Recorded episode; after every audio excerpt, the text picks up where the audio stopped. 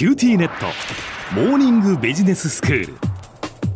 今日の講師はグロービス経営大学院の高原康二先生です。よろしくお願いいたします。よろしくお願いします。高原先生今日はどういうお話でしょうか？ちょうど前回あの1年半ぐらい前に出演させてもらってから、ええ、まあ、新しいソーシャルビジネス、まあ、ソーシャルの動きができてきていますと。い。うことで、はい、まあ、この新しいお金の流れをですね、ええ。ー、まあ、一緒に作っていくという点においてですね、私あの審査員を務めさせていただきました。はい、で何の審査員やらせていただいたかというと、休眠預金というですね、えーまあ、皆さんの預金口座にあるお金を民間の公益活動に使っていきましょうというですね、うんうん、えー、団体様がありまして、えー、一般財団法人日本民間公益活動連携機構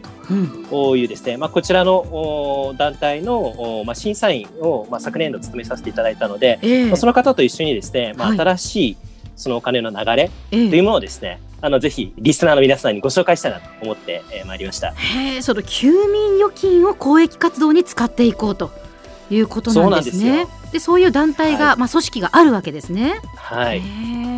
でその、えー、日本民間公益活動連携機構ですかその方に今日はご出演一緒にいただいてということなんですね。はいそうです。ご紹介いただけますか。はい一般財団法人日本民間公益活動連携機構事務局長の鈴木さんです。鈴木さん、よろしくお願いします。あご紹介いただきました、一般財団法人日本民間公益活動連携機構。これはですね、英語で省略しまして、ジャンピアと言います。私はそのあの事務局長をしております。はい、よろしくお願いいたします。よろしくお願いします。まずはやっぱりそれぞれのどんなことをやってらっしゃるのかっていうところから教えていただきましょうか。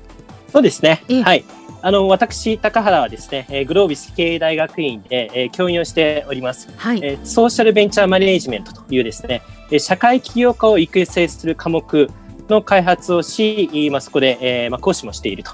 他にもですね、ベンチャーを、まあ、どうやって、えー、作っていくかといった科目の講師もしていると。はい、で、えー、現業においてはですね、代表室のベンチャーサポートチームリーダーということで、うん、えー、まあ、いくつかグロービスの中で、うん、えー、戦略的な投資をやっていく、まあ、その活動のリーダーをしています。うんうん、まあ、その中にですね、うん、えー、希望社会投資という社会的インパクトを出していく株式会社にですね、え投資をしていくというプログラムもあります。うん、まあ、その中でですね、まあ、このジャンピアさんのまあ審査員に関わらせていただくことになりました。そしてそのまあジャンピアの鈴木さんですけれども鈴木さんそのまあジャンピアがどんなことをやっているのかというのを簡単にまずご説明いただけますか？はい、私はですね、あのまずどのようにジャンピオンに関わったかということも含めてですね、はいはい、簡単にご紹介させていただきます。ええ、あのジャンピアはですね、2018年1月の休眠預金等活用法というのがですね、施行されたんですね。え、それに伴いまして、この法律に基づく政府からですね、指定されました唯一のですね、指定活用団体です。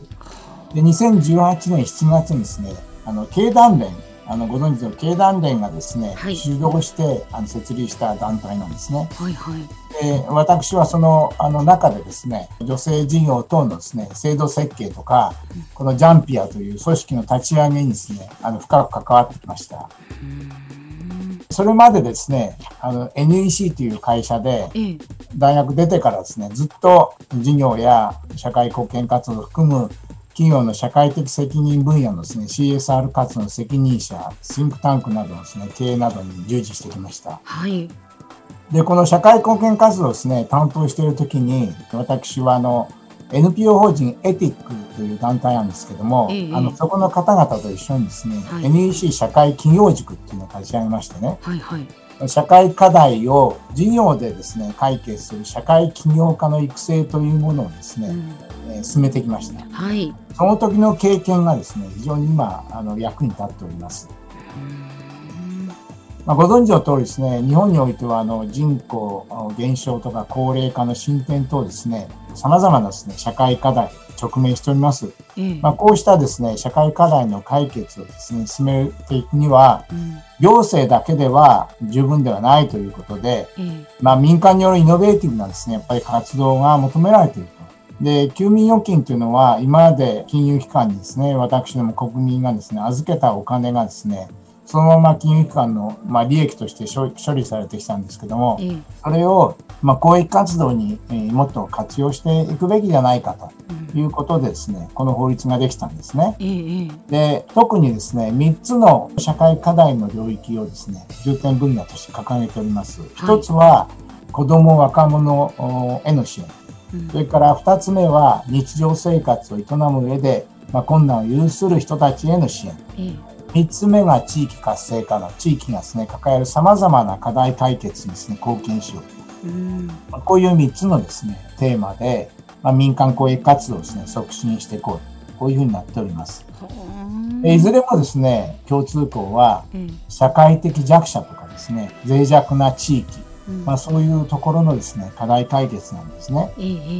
ご存知の通り、今、コロナ禍でですね、皆さん大変な状況になってて、はい、こういうその社会的弱者の方々ですね、うん、状況はますます深刻化しています。ええまあ、そういう人たちのですね、うん、状況を少しでも改善し、問題解決を進めていこうと、うん、そういうようなですね、狙いございます。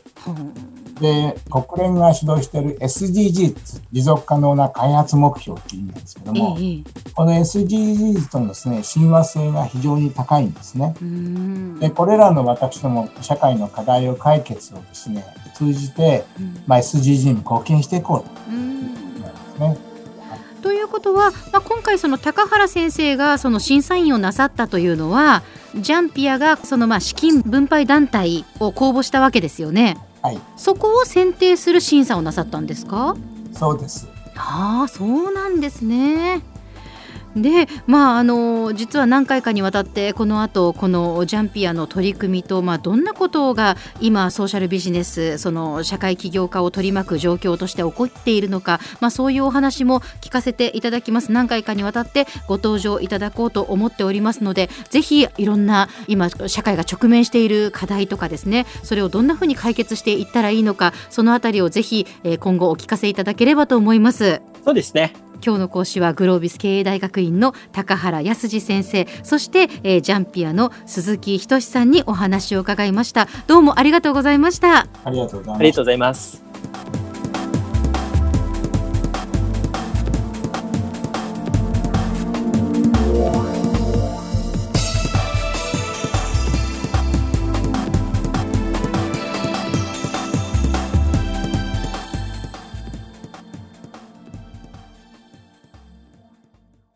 QTnet。 BBIQ にしてから毎日必ず実家の父と母からビデオ電話がかかってくる。元気？で毎日だからそう変わんないよ。痩せたか？で毎日だからそんなに変わってないって。早く子離れしてくれ。暖かさとつながっている。九州のネットは BBIQ